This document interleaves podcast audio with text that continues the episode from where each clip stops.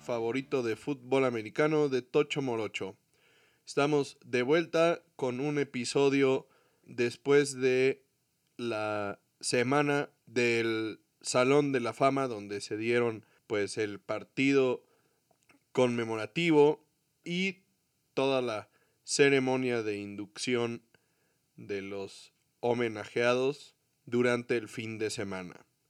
En este episodio traemos varias noticias, algunas actualizaciones de las situaciones importantes alrededor de la liga y bueno, básicamente pues estar con ustedes platicando sobre fútbol americano.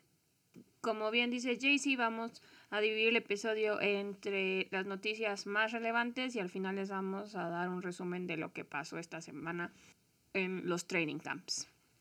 Empezando como siempre con el avance del caso de Deshaun Watson. El miércoles pasado, la NFL dio a conocer que sí apelaría la suspensión de seis juegos que le otorgó una jueza Watson. La NFL busca una sanción de toda la temporada e incluso podrían pedir una multa y o que Watson se sometiera a tratamiento. La Players Association tenía dos días para responder y bajo las políticas de conducta de la NFL, la apelación se va a tratar como un tema urgente, entonces se va a expeditar y, como ya habíamos mencionado en el episodio anterior, no se van a poder presentar nuevas evidencias. Un día después de que Roger Goodell confirmó que estarían apelando la decisión de la jueza Robinson, este mismo anunció quién sería la persona designada para atender la apelación. Es un independiente porque parte de la baraja de personal que podría atender esta situación es el mismo Roger Goodell o alguien de la oficina de la NFL, pero él decidió que fuera un juez independiente con experiencia en derecho penal, violencia doméstica y agresión sexual, por lo que parece ser una persona que cae como anillo al dedo para lo que busca la NFL. Además que ya los ha asesorado en, otro, en otras situaciones, en otros casos, y que ayudó también a armar políticas contra el abuso, el acoso eh, dentro de la NFL y muchas otras ligas deportivas. Asimismo, la Players Association anunció el viernes que había presentado su respuesta a la apelación, que evidentemente era que iban a, esperar a que se llevara a cabo el proceso y seguramente posterior a eso habrá una demanda porque lo que parece que va a suceder es que como Watson y la Player Association no apelaron el castigo inicial de seis partidos, independientemente de lo que suceda con la apelación y el posible juicio posterior, Watson seguramente se perderá los primeros seis partidos de la temporada, aunque el sindicato los demande. Y más bien lo que están peleando es por el resto de la temporada. Aún así, la NFL le había ofrecido a Watson dos opciones para negociar y evitar el proceso de apelación. La primera era una suspensión de un año sin multa, pero su contrato quedaría nulo hasta 2023 y tendría que aplicar para poder volver a ser parte de la liga.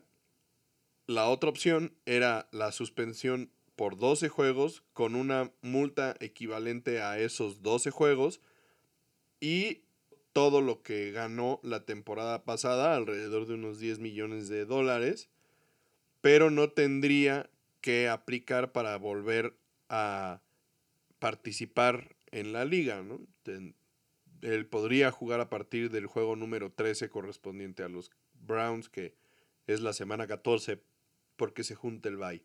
Todo parece indicar que Watson rechazó ambas opciones y van a dejar que el proceso de apelación se lleve a cabo y una vez que eso termine, tomarán una decisión al respecto de qué sucederá con lo que determine este nuevo juez al respecto. Sí, justo hoy la prensa le preguntó al comisionado en Minneapolis, porque se reunieron ahí todos los dueños de la NFL, excepto uno que después hablaremos de él, para discutir la siguiente noticia.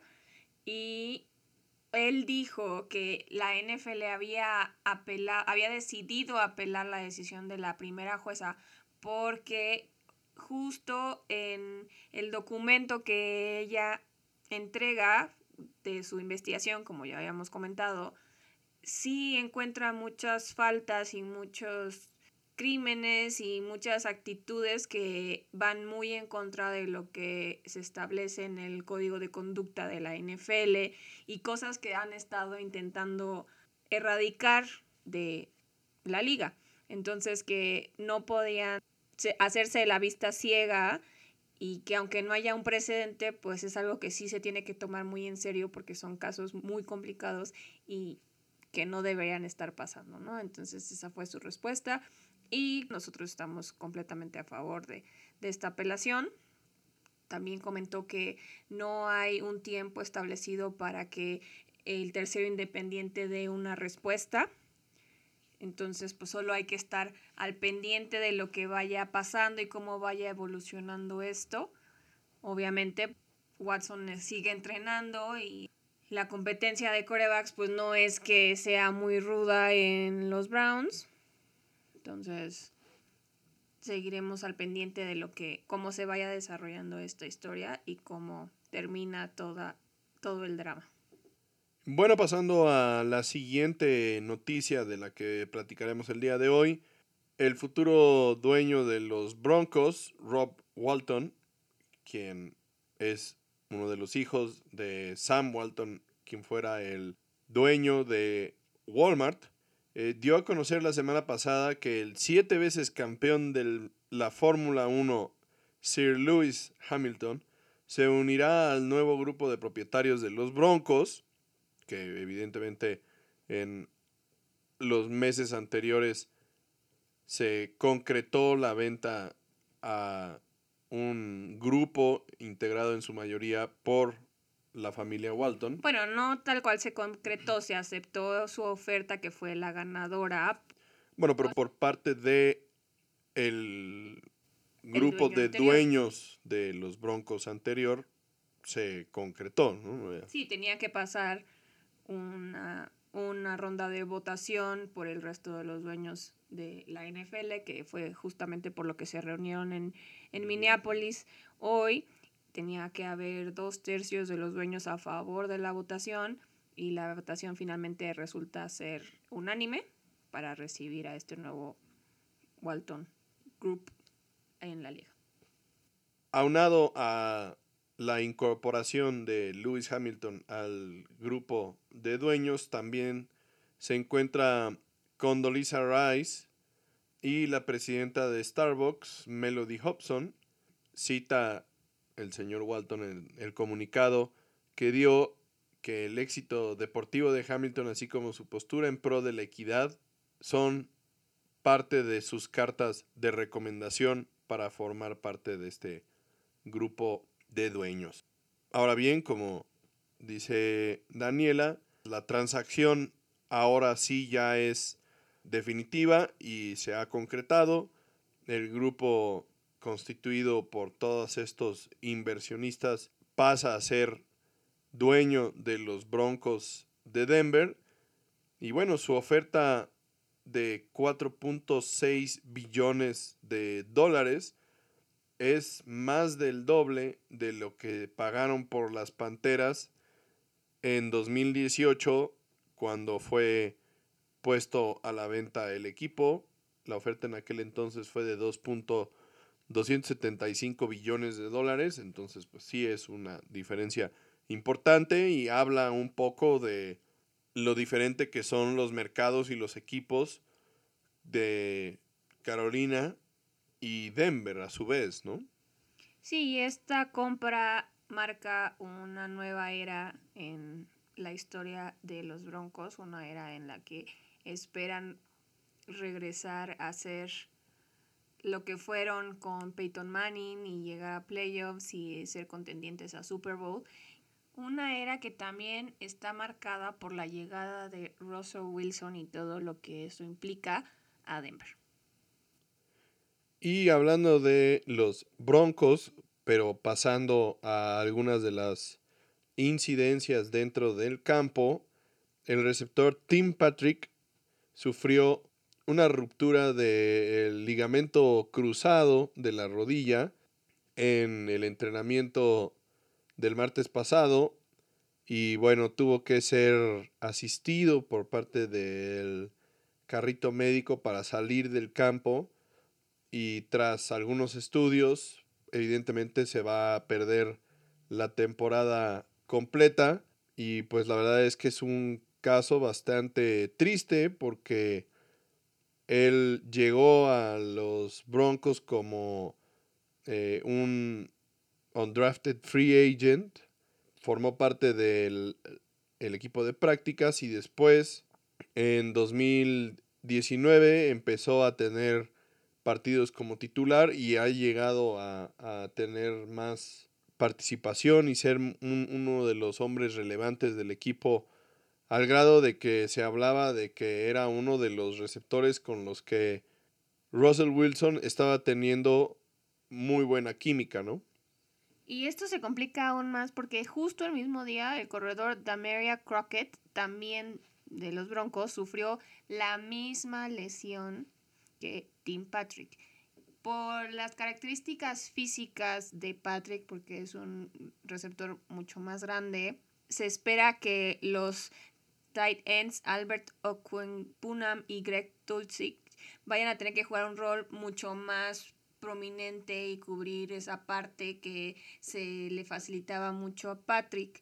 Por el lado de los wide receivers, de todas maneras, Wilson tiene muchas opciones muy buenas, en este caso Jerry Judy, KJ Hamler y la situación de Kirtland Sutton también es complicada porque hoy también se dio a conocer que trae un problema en el hombro. Entonces, sí son muy buenas opciones, aparte de Tim Patrick, que se va a perder toda la temporada, pero se empiezan a complicar ya también las cosas para Russell Wilson y para sus expectativas que él tenía para esta temporada y para finalmente poder aplicar su lema de la temporada pasada, Let Ross Cook. Y en otras noticias también de jugadores que han tenido pues algunas molestias a lo largo de este training camp. El miércoles pasado, Matthew Stafford no participó en el training camp de los Rams después de varios días de lidiar con problemas en el codo. Aparentemente tiene una tendinitis bastante grave en el brazo derecho, que es su brazo de lanzar, y se dio a conocer que durante el periodo de off-season tuvo un tratamiento de inyecciones de plasma para reducir la inflamación y acelerar la recuperación de esta lesión que pues le quedó después de la temporada pasada, pero parece ser que no es suficiente por el momento y sigue teniendo molestias que los han llevado a, evidentemente reducirle el tiempo de entrenamiento, la cantidad de pases lanzados. Y, y, esto, la verdad, empieza a ser preocupante a pesar de que la gente en los Rams pues parece estar muy tranquila, ¿no? Sí, tanto Sean McVay como el mismo Matthew Stafford están bastante tranquilos y cuando se les pregunta acerca de esta situación, ellos dicen que todo está bajo control y que se haya sentado en algunos entrenamientos era parte del plan del equipo, porque pues bien saben que tiene una lesión previa, entonces pues no, no lo quieren forzar de más. Pero pues esto de también de que lo dejaran descansar fue entre paréntesis, porque eso lo anunció a principios de la semana pasada y el jueves ya estaba teniendo repeticiones completas en el training camp, ¿no? Entonces, pues esperemos que todo siga bien y que no estén forzando de más el brazo de Matthew Stafford, porque pues es una pieza clave para que puedan repetir lo que hicieron el año pasado. La verdad es que a mí no me gusta nada esta noticia, me parece bastante, bastante grave. Seguramente lo que intentaron con este tema de las inyecciones de plasma era evitar que tuviera que operarse y estos dolores que siente ahora seguramente va a ser algo que lo va a molestar durante toda la temporada y pues sí esperaría que se viera o se notara una baja en el rendimiento y en su durabilidad, vamos a decirlo así, y seguramente o, tendrá una baja en sus estadísticas bastante clara o de plano perderá partidos por este tema. O sea, yo no creo que, que la situación sea tan fácil y esté bajo control como lo dicen Sean McVay y el mismo Stafford y creo que, que sí va a ser un tema complicado para la temporada y seguramente pondrá a los Rams en una situación difícil para, para repetir. O sea, realmente para mí dan un paso atrás en el lugar que, que yo consideraba que, que podían tener para el inicio de la temporada en cuanto a sus posibilidades de, de repetir. No, y además también le pone un target en la espalda a Matthew Stafford, ¿no? Porque obviamente todos los equipos ya se enteraron que está tocado, que tiene una lesión que no se ha tratado y que probablemente vaya a empeorar conforme haya más exigencias físicas, conforme empiece la temporada. Entonces, pues eso siempre es algo que le da confianza al equipo contrario, ¿no? Y, y que también pone muy en riesgo la temporada de Matthew Stafford porque un mal golpe o un esfuerzo de más podría pues dejarlo fuera, ¿no? Eh, fue una decisión tal vez complicada para él pensar entre las inyecciones de plasma y tal vez una cirugía, pero a lo mejor sin saber todo, todos los datos y toda, sin tener toda la información, hubiera sido mejor considerar algo un poco más agresivo para controlar esta lesión durante la off-season donde podía haber tenido tiempo para recuperarse que tratar de jugar con esta lesión y ponerle un curita a algo que necesita algo mucho más elaborado y que esto traiga consecuencias muy malas tanto para él como para su equipo. Por otro lado, tenemos también la noticia de Karim Hunt y los Browns. Karim Hunt pidió ser cambiado, pero los Browns no aceptaron. Antes de la petición, Hunt había pasado varias prácticas sin participar, que es lo que se ha vuelto costumbre ahora cuando los jugadores buscan un nuevo contrato o algún tipo de cambios. Pero regresó el domingo pasado, el mismo día que se dio a conocer esta noticia. Le queda un año de contrato y le deben 1.35 millones de salario base con 4.9 millones en bonus. Solo jugó 8 juegos la temporada pasada debido a lesiones de tobillo y de pantorrilla. Antes de los training camps se declaró 100% sano, entonces se supone que ya podría regresar sin ningún contratiempo. Veremos cómo se soluciona este drama en el que se ven involucrados los Browns, que parece que cada vez se le complica más las cosas a este equipo. En otros temas, la liga ha cambiado un poco la forma en la que se va a tratar a los jugadores y el staff que dé positivo por COVID para la temporada de 2022 por ejemplo, Kyler Murray y Pete Carroll dieron positivos por COVID la semana pasada.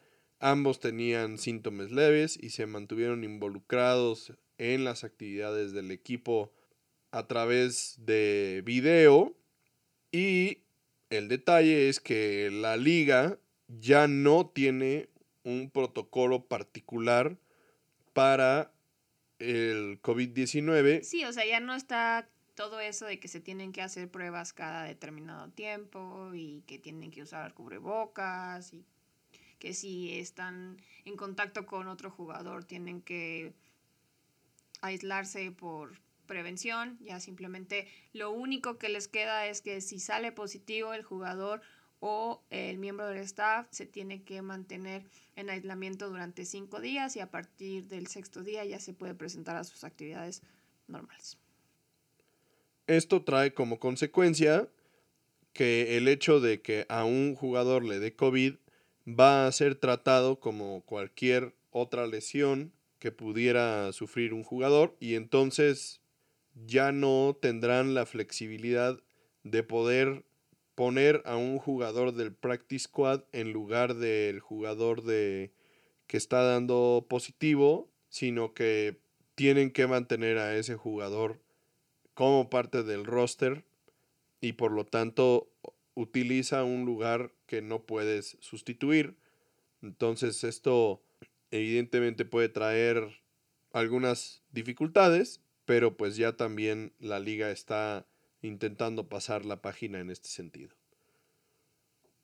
Y bueno, hace algunos minutos al principio del programa platicábamos sobre la reunión que se estaba llevando a cabo en Minneapolis por la conclusión de la compra de los Broncos por parte del grupo de Walton. Y justamente mencionabas que había uno de los dueños que no estaba participando en la reunión y es el dueño de los Delfines, Steven Ross, quien recibió un castigo sin precedentes por parte de la liga debido al caso que platicaremos en un momento. Sí, porque Chismecito is Life les traemos todos los detalles de lo que está pasando con los Delfines. Esta conclusión se alcanzó después de seis meses de investigación a partir de las declaraciones de Brian Flores, que ya habíamos comentado en la temporada pasada, de que el dueño del equipo le había ofrecido 100 mil dólares por juego si lo perdían para mejorar su posición en el draft y poder contratar piezas clave para el equipo y de los mejores jugadores del año, ¿no? Entonces, la liga obviamente se tomó muy en serio estas acusaciones porque también van muy en contra de la integridad del juego que, que ellos se supone protegen mucho. Y finalmente dieron a conocer los resultados, los cuales se enfocaban en dos acusaciones. Primero tenían tampering, que es la manipulación de coches y jugadores bajo contrato con otros equipos. Y la otra cosa que estaban tratando de confirmar o negar es que si durante la temporada 2019 el equipo había perdido juegos a propósito para conseguir esta mejor posición en el draft del 2020 y si se le ofrecieron los incentivos financieros a Brian Flores para perder que él había comentado. Bueno, con respecto al primer caso, el de tampering, que, que involucra a Tom Brady y a Sean Payton, se dictaminó que efectivamente directivos del equipo habían mantenido comunicación con Brady y su agente durante la temporada de 2019 y de 2021, ofreciéndole ser socio, ejecutivo y jugador en Miami mientras él todavía estaba contratado con los Patriotas en 2019 y con los Bucaneros el año pasado en 2021. Y lo mismo sucedió con Sean Payton, quien fuera el head coach de los Santos de Nueva Orleans durante el final de la temporada de 2021, en este caso a principios de este año, y es el mismo caso. Parece que hubo algunos miembros directivos de los Delfines que estuvieron en contacto con Payton y su agente para que fuera el head coach del equipo y obviamente para esto no tenían permiso por parte de los Saints, es más, ni siquiera los habían consultado. Y esto también sucedió previo a que Peyton anunciara su retiro, que esto es importante porque después conocemos que Sean Payton anunció su retiro y entonces en teoría a partir de ese momento él podría ser abordado por otros equipos sin caer en incumplimiento del reglamento de la, de la NFL, que de hecho sí hubo un acercamiento por parte de los delfines posterior a el retiro de Peyton, pero como ya había rumores de los acercamientos que había habido antes de, los Santos no permitieron que hubiera ningún tipo de movimiento en ese sentido. En el caso de la segunda acusación, eh, la de tanking, que es perder a propósito, no se encontraron evidencias de que esto hubiera pasado, ni tampoco de que el dueño le haya ofrecido dinero a Flores por perder. Sí, en, varias ocasiones el dueño hizo comentarios al CEO, al general manager al Flores de que su posición en el draft era más importante que el récord de ganados y perdidos de la temporada. Entonces aquí lo que dicen es que tal vez él lo dijo en broma, pero las cosas se pueden tomar en serio y que probablemente eso es lo que había pasado en el caso de Flores, que Flores lo había tomado no como un chiste, sino como algo que en realidad le estaban ofreciendo en serio. Entonces, justo hoy el comisionado en la conferencia de prensa de la reunión de, de Minneapolis. de Minneapolis dijo que siempre hay que tener muy en cuenta las palabras que se usan y cómo se comunican los mensajes para que no haya problemas de comunicación en, dentro de los equipos y dentro de la liga. Desde este punto de vista, como no tienen pruebas duras, digamos, para... Sí, se vuelve un he said, she said, ¿no? Que cómo le crees a, a uno o al otro.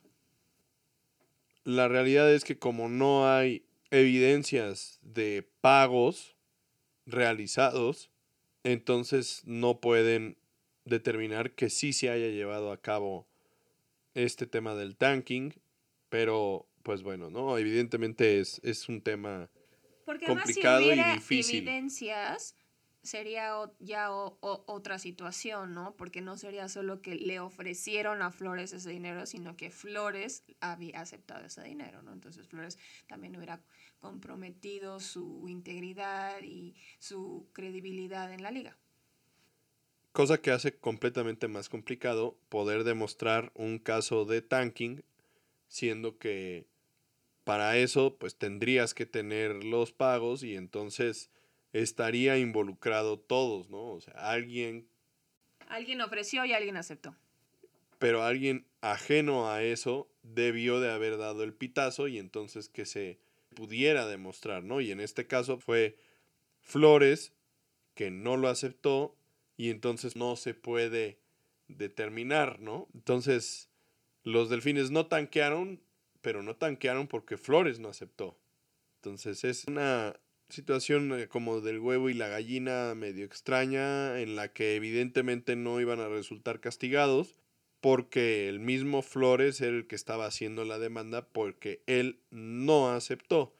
en dado caso, tendría que haber habido alguien que sí aceptara el dinero y que entonces Flores fuera el que denunciara y entonces sí, pero, pero entonces ya cambia el asunto, ¿no? No, y también decidieron utilizar como evidencia que no había habido tanking ni esfuerzos de tanking, que al final de la temporada los delfines como que tuvieron un último empujón y hicieron un último esfuerzo y sí ganaron un par de juegos que representó que ya iban a perder el primer lugar, entonces pues esto se utilizó como bien digo en contra de lo, la de las acusaciones. de tanking, ¿no? Porque si en realidad lo hubieran estado haciendo, hubieran perdido todo. La, la, evidencia de dinero y además hubieran perdido ya esos juegos que además fueron al final de la temporada, ¿no? Que ya eran prácticamente juegos que pudieron haber perdido sin ningún problema porque ya la temporada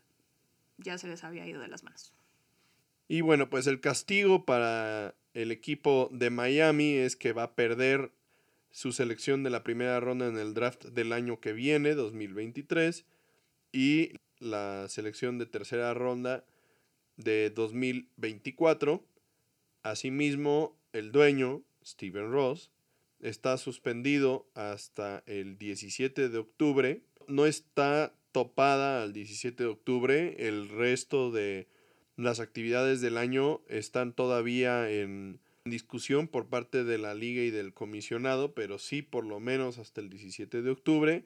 Y durante este tiempo no puede estar en las instalaciones de los delfines, no puede representar al equipo en ninguna actividad del club o de la liga, por lo tanto, no puede asistir a las reuniones de la liga y ese es el caso de lo sucedido el día de hoy en Minneapolis, donde no asistió.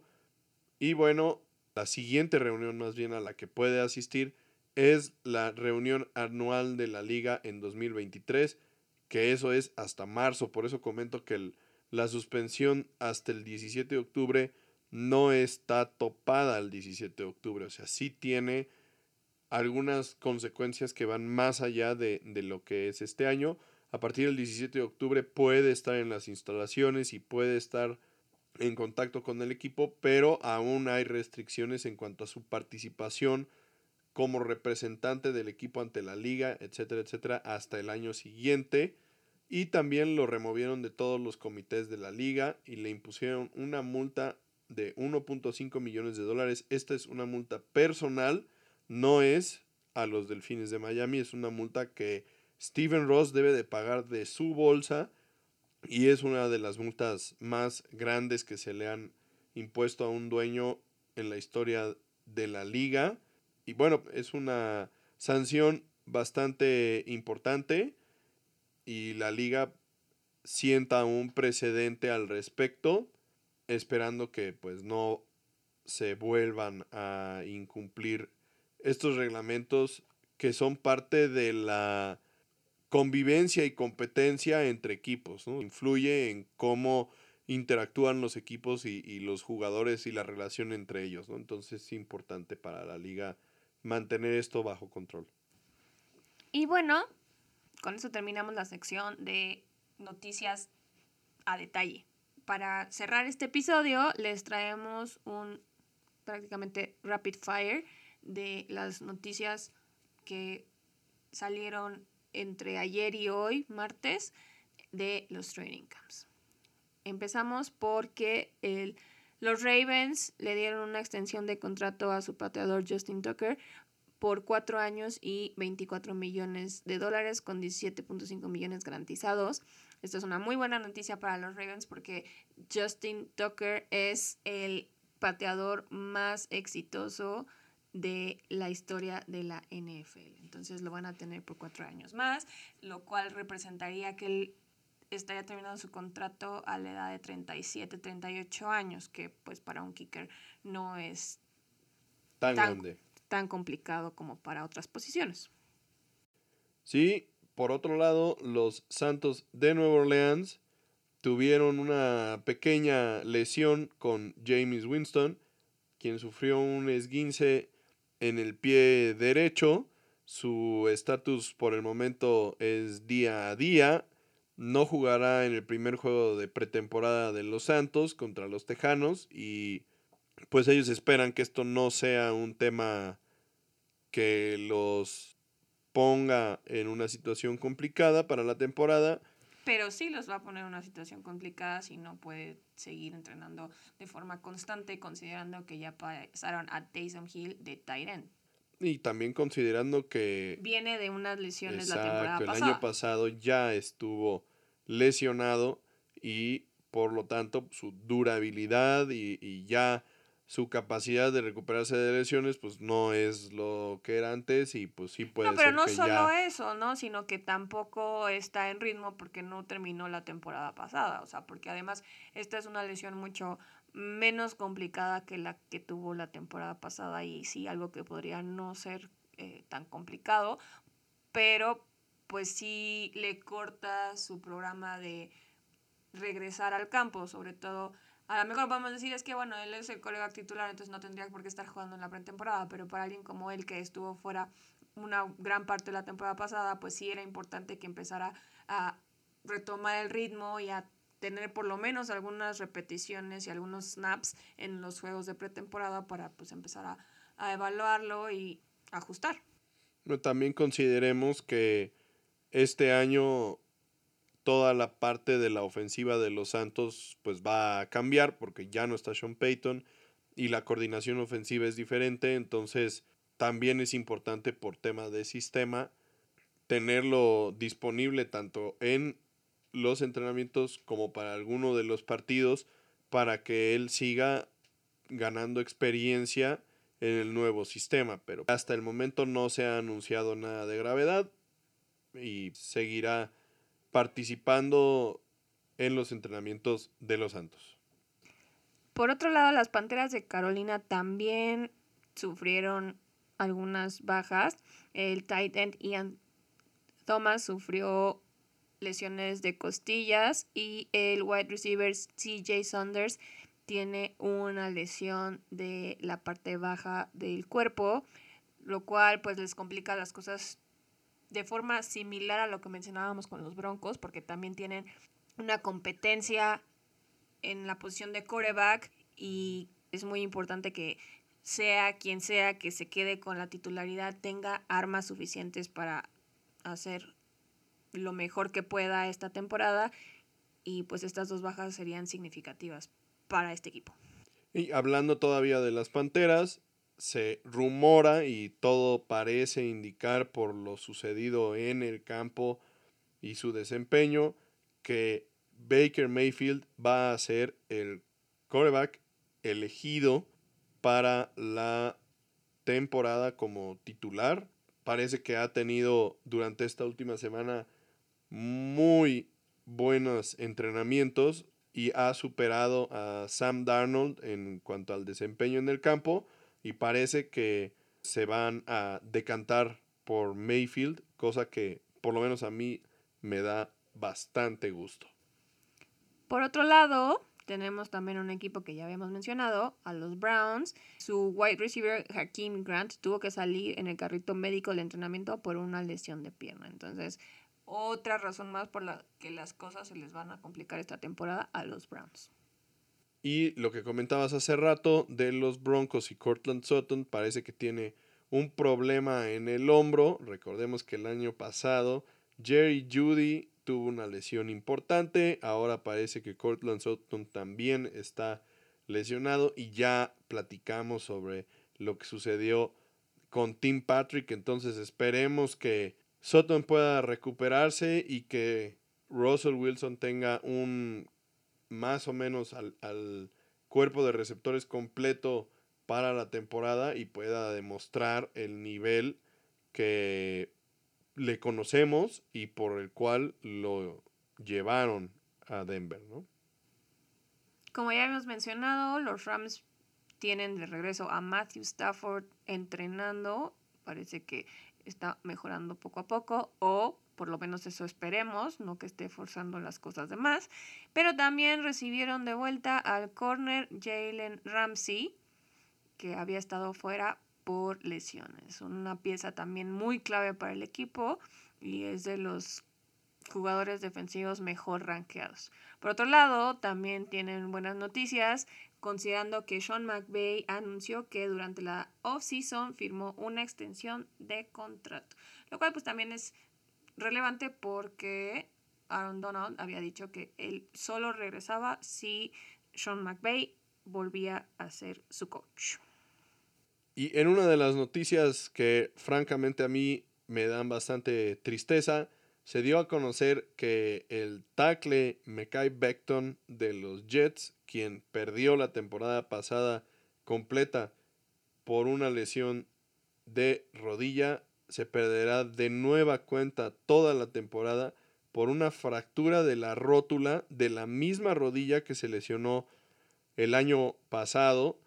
Se dice que esta lesión no tiene nada que ver con la lesión del año pasado pero no deja de ser frustrante, una de las piezas que iban a ser súper importantes para el desarrollo de Zach Wilson y para impulsar a este equipo a dar el paso que quieren dar. No, además que era un prospecto muy anunciado y que se esperaba mucho de él y que sí se veía que tenía talento, talento y momentos de mucho brillantez y pues qué triste que sus primeras dos temporadas las haya tenido que pasar en su casa. Veremos cómo afecta esto el resto de su carrera, si es que puede retomarla y si es que en realidad puede regresar al campo después de esto.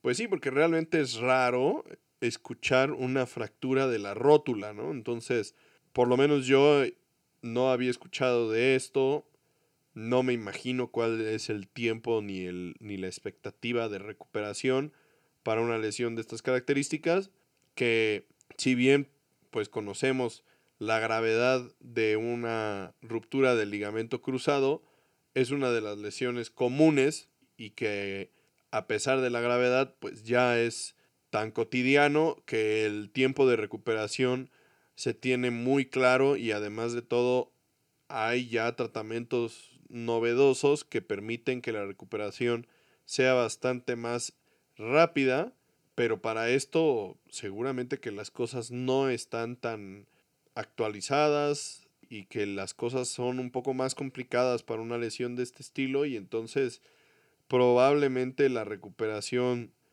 sea complicada y como dices puede ser que pues su carrera haya terminado prácticamente antes de que empezara, ¿no? Entonces por eso comento que es una, una noticia bastante triste.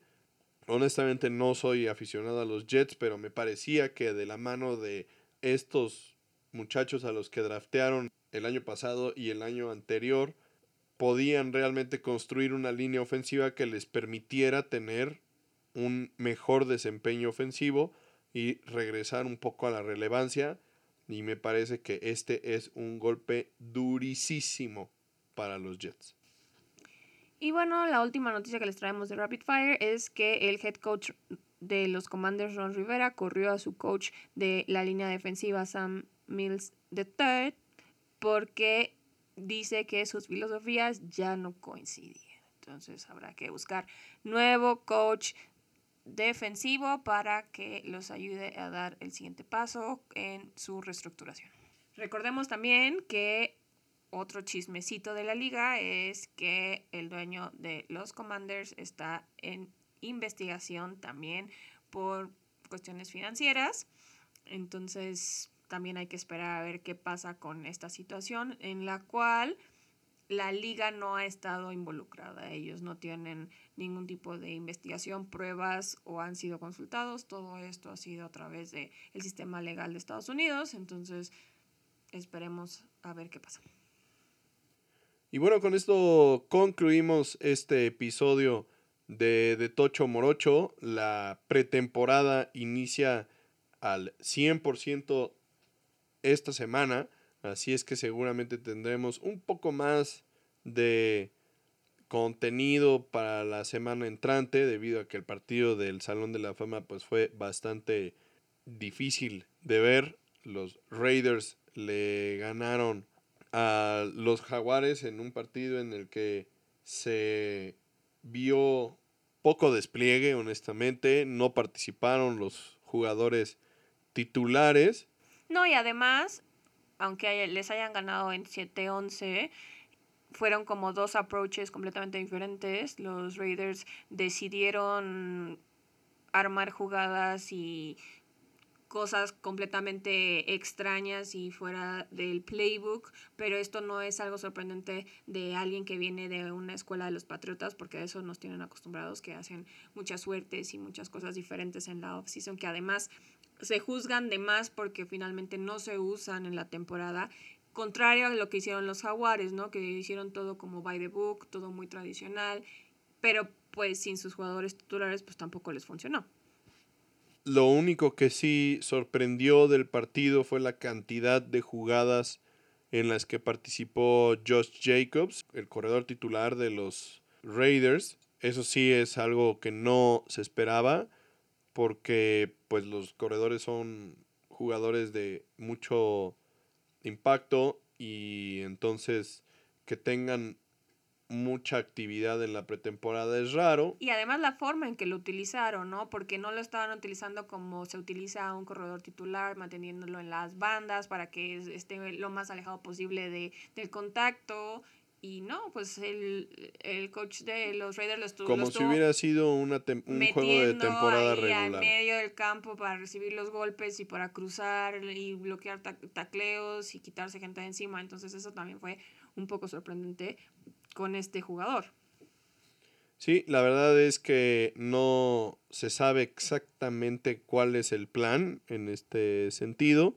Si esto fuera solamente para que realmente agarrara un poco de ritmo, porque el año pasado fue un año a la baja para él, o si más bien estén buscando quien les ofrezca algo por Josh Jacobs y pues le estén dando vida para ponerlo en despliegue, ¿no? Y eso es un poco triste porque Josh Jacobs es un buen corredor que tuvo una temporada complicada en 2021, pero que sí, sí tiene mucho potencial. Entonces veremos qué, qué sucede. Pero, pues para el siguiente episodio seguramente tendremos algunas historias más interesantes que se desprendan de los juegos de pretemporada de esta semana y poco a poco nos iremos acercando a la temporada regular. Al igual que el año pasado, esperen nuestro episodio de predicciones para el año. El año pasado estuve cerca, muy cerca, entonces veremos qué tal este año. Sí, les traemos la verdad las pocas noticias que se han presentado durante estas semanas para no dejarlos abandonados y para que ya no nos sigan extrañando. Esperemos que les haya gustado este episodio que es un poco más corto que lo, lo, normal, pero pues es lo único que hay ahorita por el momento. Aprovechen todas estas noticias para ir armando sus equipos. Si juegan fantasy, recuerden, aquí hay muchos cambios que, que, que puede haber con estas nuevas lesiones y con estos nuevos cambios que se han dado. Entonces, tomen eso mucho en cuenta. Recordemos también que ya la próxima semana sale a la venta los boletos del juego de México, por si se les había olvidado, para que estén al pendiente, pongan su recordatorio, todos aquellos que les interesa ver a los Cardinals contra los 49ers en el Estadio Azteca para el puente del 20 de noviembre. Regresaremos, como bien dice Jaycee, la próxima semana con muchos más avances, ya con varios juegos de pretemporada y veremos cómo van las cosas en la liga y cómo van creciendo las expectativas para algunos equipos y bajando para otros. Nos vemos aquí. Bye.